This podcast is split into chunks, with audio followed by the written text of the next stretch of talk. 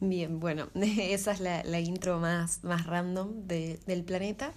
Pero bueno, en este primer capítulo voy a hablar de Muse, una banda inglesa conformada ya por los años 90. Eh, está formada por, bueno, Matt Bellamy, Chris, un apellido medio raro de pronunciar, y Dom Howard. Eh, es una banda que me parece, la verdad, espectacular. Eh, tanto musicalmente porque mezclan sonidos de distintas épocas, te mezclan lo que es música clásica, electrónica, rock, hard rock, hasta um, dubstep han llegado a poner en sus temas, es una banda, la verdad, épica.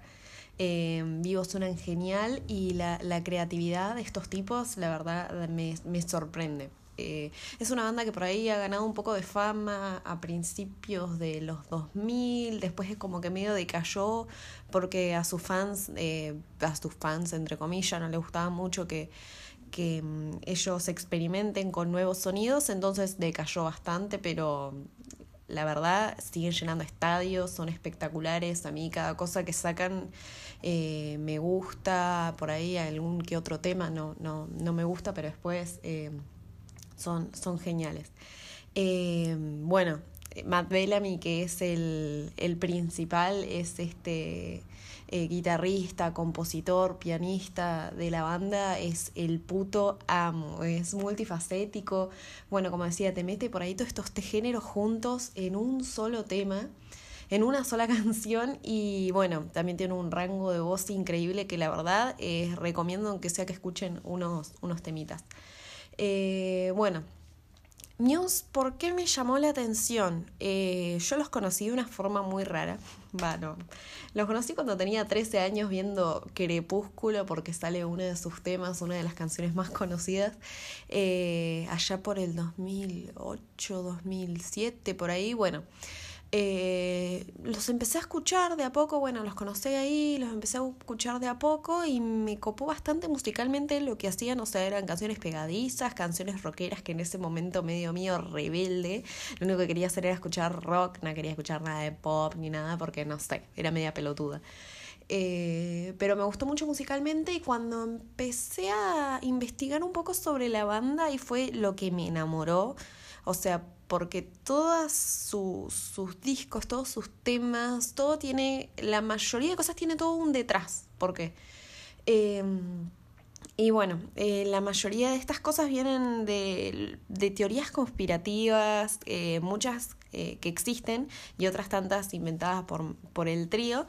Pero bueno, en este capítulo voy a comentarles más o menos algunas de mis favoritas teorías conspirativas que aparecen en los discos de, de Muse. Bueno, la primera teoría con la que voy a empezar es una que me llamó bastante la atención en su momento y que investigué bastante, eh, me pareció bastante interesante. Y últimamente vi que ha, retomado fuerzas y se ha puesto medio de moda por todo esto de los chemtrails, de la gente que ve cosas en el cielo, que perciben cambios en el clima, etc. Bueno, hay un disco de Muse que salió en el 2007 que se llama Harp, en realidad es un disco DVD, no, no contiene canciones nuevas, sino que es una recopilación de un eh, concierto que dieron en Wembley en el año 2007. Eh, HARP, sus siglas, bueno, remiten a High Frequency Active Auroral Research Program. ¿Qué carajo quiere decir esto? Bueno, prácticamente es el nombre de un proyecto que mm, básicamente es una estación de investigación climática, obviamente financiada por los Yankees, que su base principal estaba en Alaska. Em, este experimento se cree que es eh, capaz de modificar el clima manipulando frecuencias electromagnéticas y todo esto mediante antenas que están bueno distribuidas por todo el planeta. Eh, mucho no voy a ahondar porque, bueno, es bastante científico y yo mucho no tengo idea sobre esto, pero fue una de las cosas que primeramente me llamó la atención de la banda porque un disco que se llamaba así. Digo, ¿qué onda? ¿Por qué, ¿Por qué tendrá este nombre? Lo googleo y es como que ahí empiezo a caer en todo y ahí empiezo a buscar dónde había empezado todo esto de, la, de las teorías, porque, bueno, fue, fue el primer disco que me llamó la atención. Y bueno, después buscando en algunas noticias y eso, em, bueno, se buscan en Google, van a encontrar las fotos de las antenas porque realmente están. No sé si, obviamente, esto salió hace un par de años, salió la CIA o la NASA, no me acuerdo bien, salió en su página web información sobre este proyecto pero ellos lo decían que era investigación sobre el clima o algo así, pero no decían cuál era su verdadero objetivo. Bueno, yo tampoco digo que este sea su verdadero objetivo, sino es una de las teorías que, que Muse plantea en, en su disco Harp. Eh, y bueno, el atentado, el atentado, perdón, el, el, terremoto de Haití, bueno, se cree que fue un atentado climático eh, dado por este mm, experimento y bueno, en el recital este de Muse en vivo se utilizan mucha escenografía remitiendo también a esto, antenas y globos que simulan ser globos meteorológicos. Pero bueno, mucho más después de esto no encontré sobre este disco, pero me pareció bastante interesante como empezar con este, porque ya su nombre estaba, nos estaba diciendo algo, por lo menos a mí me llamó la atención y digo, a ver, ¿qué onda? ¿Qué, qué quiere decir estas siglas raras? Y después, bueno, el, el, recital la verdad está muy bueno. Yo, yo me compré el disco allá hace un par de años. Em, está muy bueno, obviamente, suenan de putísima madre, los temas están buenos, así que si quieren verlo, quieren conocer un poco de lo que es Muse, está, está bueno como para, para empezar, porque es un rejunte, por así decirle, de sus mejores canciones y en vivo suenan espectacular. Bueno, ahora vamos a seguir con otro disco, un disco que a mí particularmente me encanta y disco al que le pude encontrar muchísimas, muchísimas, muchísimas cositas ahí como para ir chequeando, que está bueno, esto, esto es lo que a mí más me copa de la banda, que hace como, no sé si son discos conceptuales, si te terminan de contar una historia ante todo, pero todo tiene un porqué, todo tiene algo atrás, no es que solamente hacen canciones de amor por hacer. O sea, no digo que estén mal las canciones de amor, sino que esto es como que te lleva a investigar. Eh, me hace acordar mucho, bueno, a las pelis, eh, lo voy a nombrar, sí, obvio, como no, no lo voy a nombrar, a las pelis de Nolan, de Christopher Nolan, que él en entrevistas dice, si mis películas después te llevaron a hacer investigación que te llevó por ahí más tiempo de lo que estuviste viendo mis películas, es porque hizo un buen trabajo. Y con Muse pasa algo similar, porque Muse por ahí escuchas la música, pero por ahí si escuchaste por ahí una letra que decís que dijo, o si te pones a ver las portadas y decís, ¿y esto por qué es así? Es como que te lleva a hacer una investigación recopada y está bueno por todos los temas que se tratan. Bueno, Black Holes and Revelations es el cuarto disco, si no me equivoco, tercer cuarto disco de la banda, creo que cuarto. Eh, salió en el año 2006 y bueno, es uno de los primeros discos que escuché completo y bueno, la, portada fue lo primero que me llamó la, la, atención, porque es una portada donde hay cuatro personas sentadas en una mesa, o sea, parece que estuvieran una, jugando ajedrez o algo así, o póker, porque no tienen nada en el tablero, tienen algunos caballitos arriba de la mesa y después están en un lugar donde la tierra es roja, o sea, un, desierto rojo, por así decirlo. Bueno, todos estos hombres, cada uno tiene un traje particular. Y mm, bueno, según Muse, según los, pibes estos, eh, estos cuatro señores, estos cuatro hombres, representan a los cuatro jinetes del apocalipsis. ¿Por qué el apocalipsis? Buscando es porque encontré que, bueno, Revelations en inglés significa eh, apocalipsis. O sea, no es que significa apocalipsis, sino que eh, supuestamente yo no soy religiosa, pero estuve buscando que dice que el pasaje de la Biblia donde habla eh, sobre el apocalipsis se llama Revelations. O algo así es lo que entendí, por eso, bueno, remite al apocalipsis estos cuatro jinetes. y cada uno, bueno, como había nombrado recién, tiene un traje particular y que hace que, que cada uno de estos hombres represente un papel en este, en este escenario. Hay un hombre eh, gordito medio pelado, de traje dorado, que bueno, representa el dinero y las personas ricas y la avaricia de la gente. Eh, mucha gente dice que representa también a una persona del nuevo orden mundial, es decir, cómo el poder y la riqueza los llevan a estar en una mesa tomando decisiones. No lo sé pero bueno, podría ser. Y bueno, él está mirando fijamente, o sea, se está como girando y mira fijamente a otro personaje, que el otro hombre representa a otro de los problemas de la sociedad, que es eh, el gobierno. Este tiene un traje con muchos ojitos y esto, bueno, se cree que el gobierno todo lo ve y todo lo controla, pero a su vez este gobierno que todo lo ve y todo lo, lo controla al mejor estilo 1984 de George Orwell, eh, se encuentra de espaldas. Está de espaldas y quizás está demostrando o que le da la espalda a su pueblo o que no está mostrando sus verdaderas intenciones. Después, bueno, hay un hombre que tiene trajes de espejitos que representa los recursos de la tierra. Y por lo que estuve investigando, no solamente representa los recursos de la tierra, sino especialmente la explotación de los recursos de la tierra. Y bueno, por último, esto no lo encontré muy bien el sentido, pero bueno, estuve buscando y leí que era así, que hay un el otro hombre, el otro hombre que queda tiene símbolos religiosos en su traje y bueno, representa a la religión, valga la redundancia. Y por último, de la portada, estos tres hombres, estos cuatro hombres, perdón, se encuentran en Sidonia, que es una región de Marte donde supuestamente se puede visualizar una cara si se ve desde arriba. Y muchas personas creen que ha habido vida allí, o sea, eh, sociedades viejísimas, viejísimas que fueron los que construyeron estas formas de caras. No sé, la verdad. Y bueno, y por último, porque es en Marte, porque bueno, también desde la portada se puede observar a la Tierra y a la Luna. Bueno, esto es más o menos de la portada. Vamos a seguir con las canciones que son las que a mí más me gustan y por ahí más me llaman la atención de lo que dicen. En la mayoría, en todas las canciones, hacen alusión al apocalipsis y a una sociedad en un futuro por ahí bastante distópico.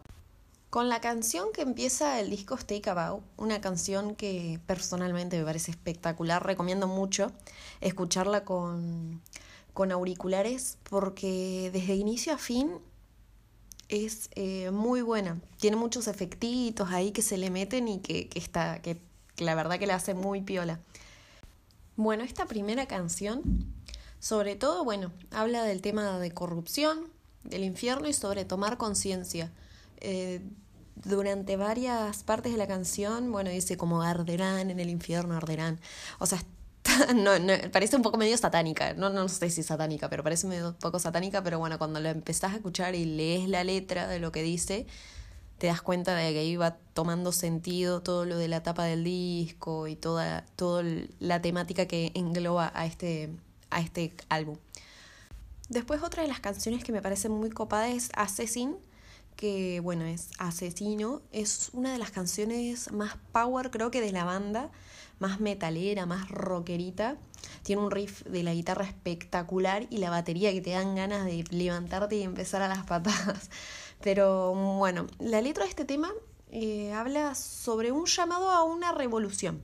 Una revolución bastante sangrienta por lo que dice de matar a los líderes malignos principalmente y bueno, y que para llegar a aquella eh, aclamada paz mundial hay que convertirse en asesinos. ¿Por qué? Porque bueno, hay que matar a estos líderes. Esta es como la, la visión más sangrienta de revolución que plantean en, en el disco.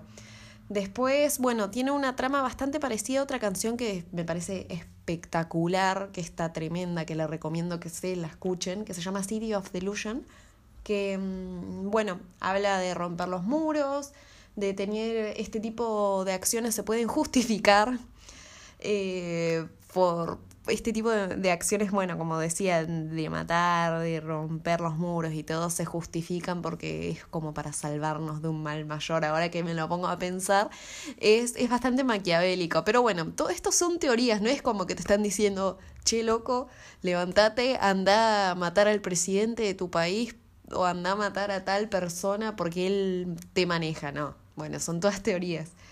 Eh, y bueno, la canción tiene un ritmo, esta tiene un ritmo bastante copado, tiene muchos instrumentos, así que está bastante piola. Si la quieren escuchar, la recomiendo. Y bueno, el disco termina con una canción que para mí eh, me va a salir el costado fangirl, porque es espectacular, dura seis minutos y monedas, pero eh, no parece, lo vale todos sus segundos de, de, la, de la canción. Por suerte tuve tuve la posibilidad de escucharlos en vivo y de corear ese riff de la guitarra eh, porque es tremenda, tremenda, tremenda la, la canción. Y bueno, y la letra, ah, no dije cómo se llamaba, bueno, se llama Knights of Sidonia, parece sacada de un western, de un spaghetti western, no sé, de una peli de Tarantino, pero tiene algunas cosas como medias futuristas, entonces como un medio western futurista, no sé, volver al futuro prácticamente la podrían haber tenido en, en su soundtrack. Em, y bueno, la canción es bastante enérgica y le da un cierre a toda esta idea de los caballeros de Sidonia que bueno, se plantea eh, desde la tapa de que las cuatro, las cuatro personas esas que están sentadas son los jinetes de Sidonia y que bueno, están decidiendo sobre el futuro de la humanidad.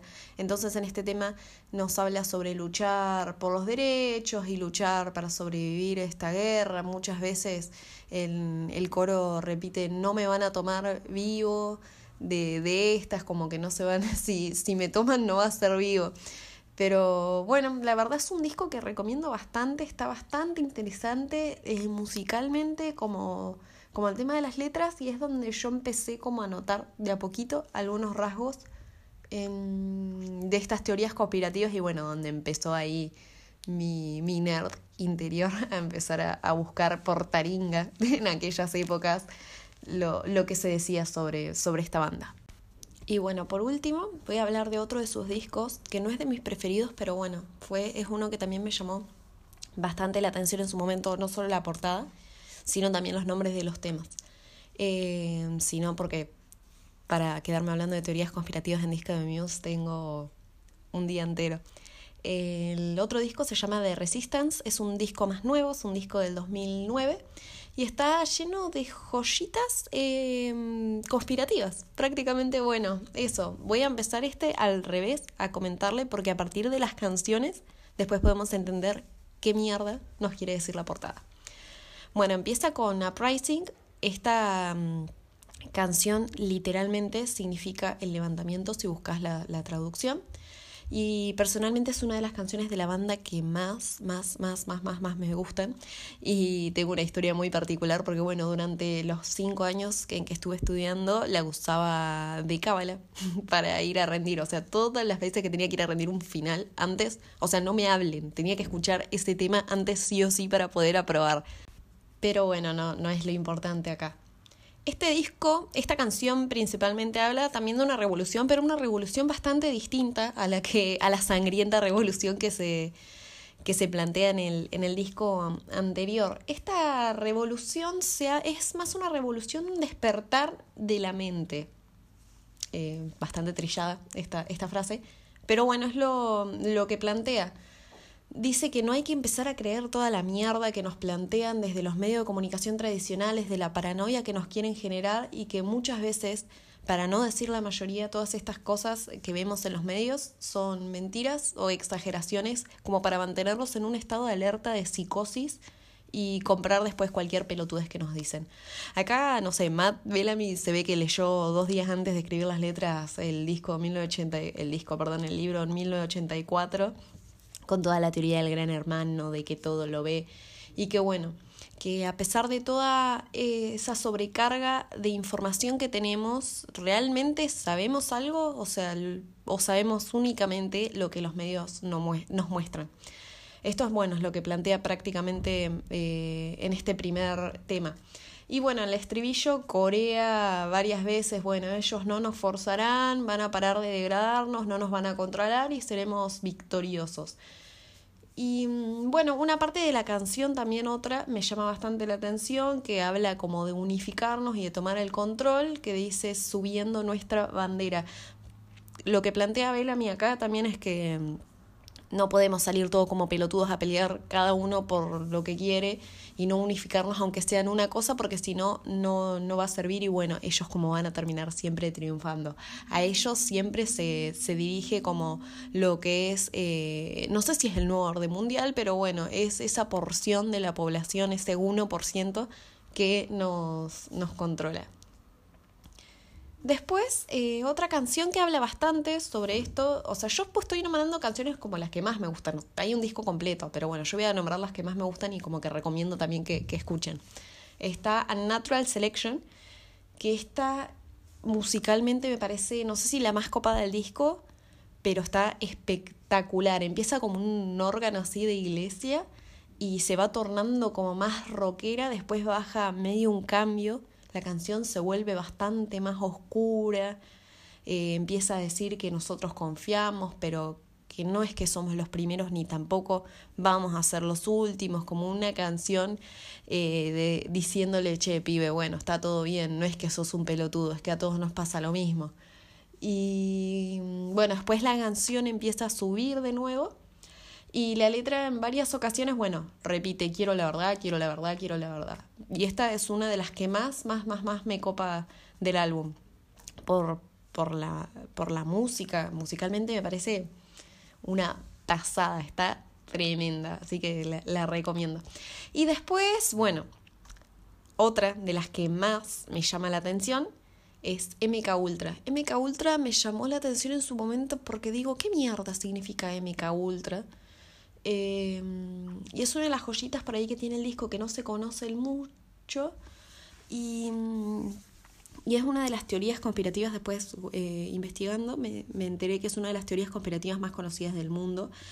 Una de las más locas, pero que más sentido tiene porque se ha llegado a aceptar que es real. O sea, si vos buscas MK Ultra podés encontrar documentos donde dice que sí, que, que se han hecho este tipo de experimentos. Pero bueno, ¿qué carajo es MK Ultra? Es un proyecto bastante que empezó hace bastante, es bastante viejo y que básicamente, o sea, se, o sea, voy a decir de qué se trataba y después, bueno, de qué ellos decían que se trataba. MK Ultra se trataba básicamente de lobotomizar soldados, hacerlos seres no pensantes y utilizarlos eh, con fines bélicos, seguramente. Y, y bueno, este proyecto lo llevó a cabo la CIA, pero bueno, ellos no decían que ese era su final, sino que ellos decían que mm, estaban haciendo experimentos como para tratar de controlar la mente y básicamente era corromperle los malditos pensamientos a los pobres soldados que estaban luchando por su país. Que bueno, muy yankee todo, pero bueno, es verdad.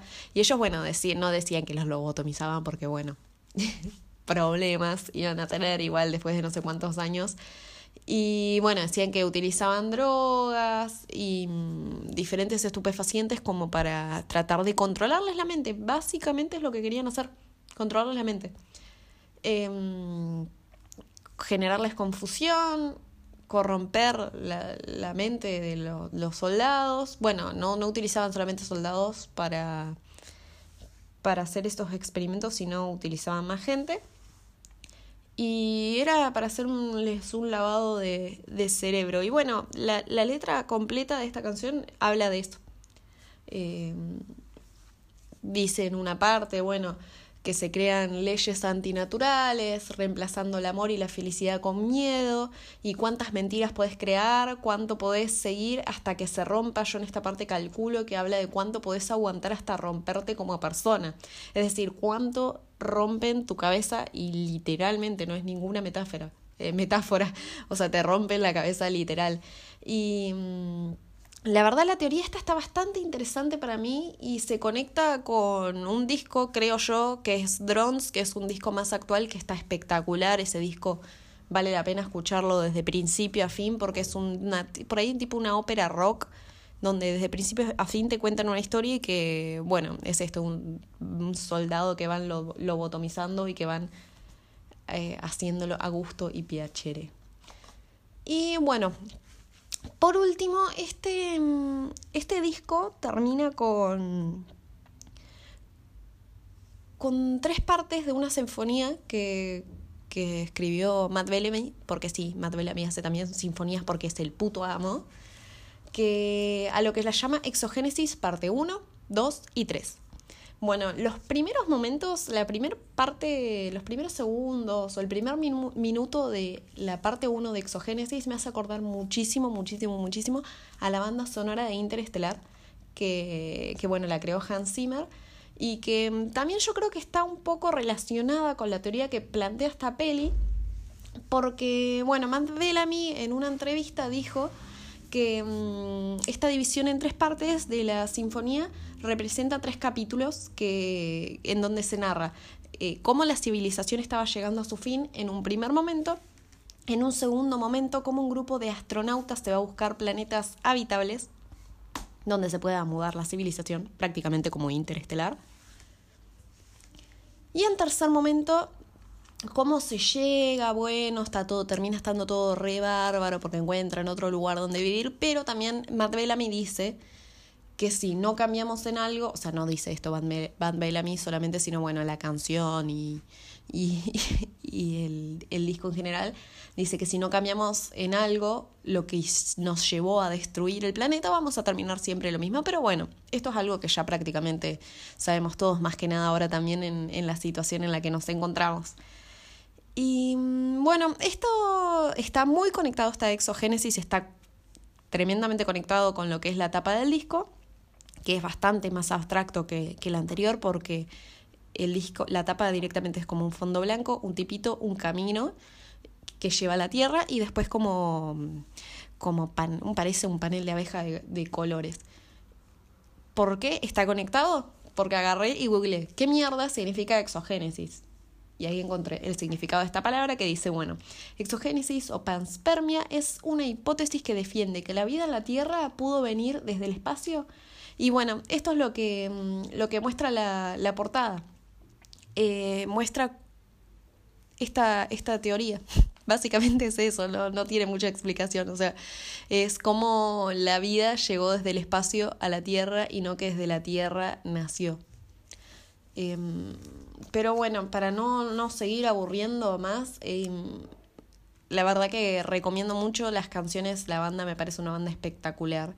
Después, em, en otro momento por ahí hable de otros discos que está bueno, me, me, gusta mucho la idea de esta de que se hable de otras cosas, como dije en, en el principio, que no solamente sean temas vacíos, que no te dejan ningún mensaje, sino es como que te dan ganas de explorar. Cuando escuchas por ahí el nombre de la canción, decís qué significará esto, o escuchás partecitas de la letra que, que te hacen dudar y recapacitar, porque mm, yo creo mucho en esto de que de que hay mucha información que se nos oculta, eh, hay muchas cosas que no, no, sabemos si realmente son así y, y, está bueno, no sé, empezar a generar un pensamiento más crítico entre cada uno de nosotros o solamente por ahí por diversión. Yo la realidad, las veces que me puse a investigar sobre esto fue, fue por, por curiosidad y diversión y después es como que me llegaron a pensar un poco más todas las cosas.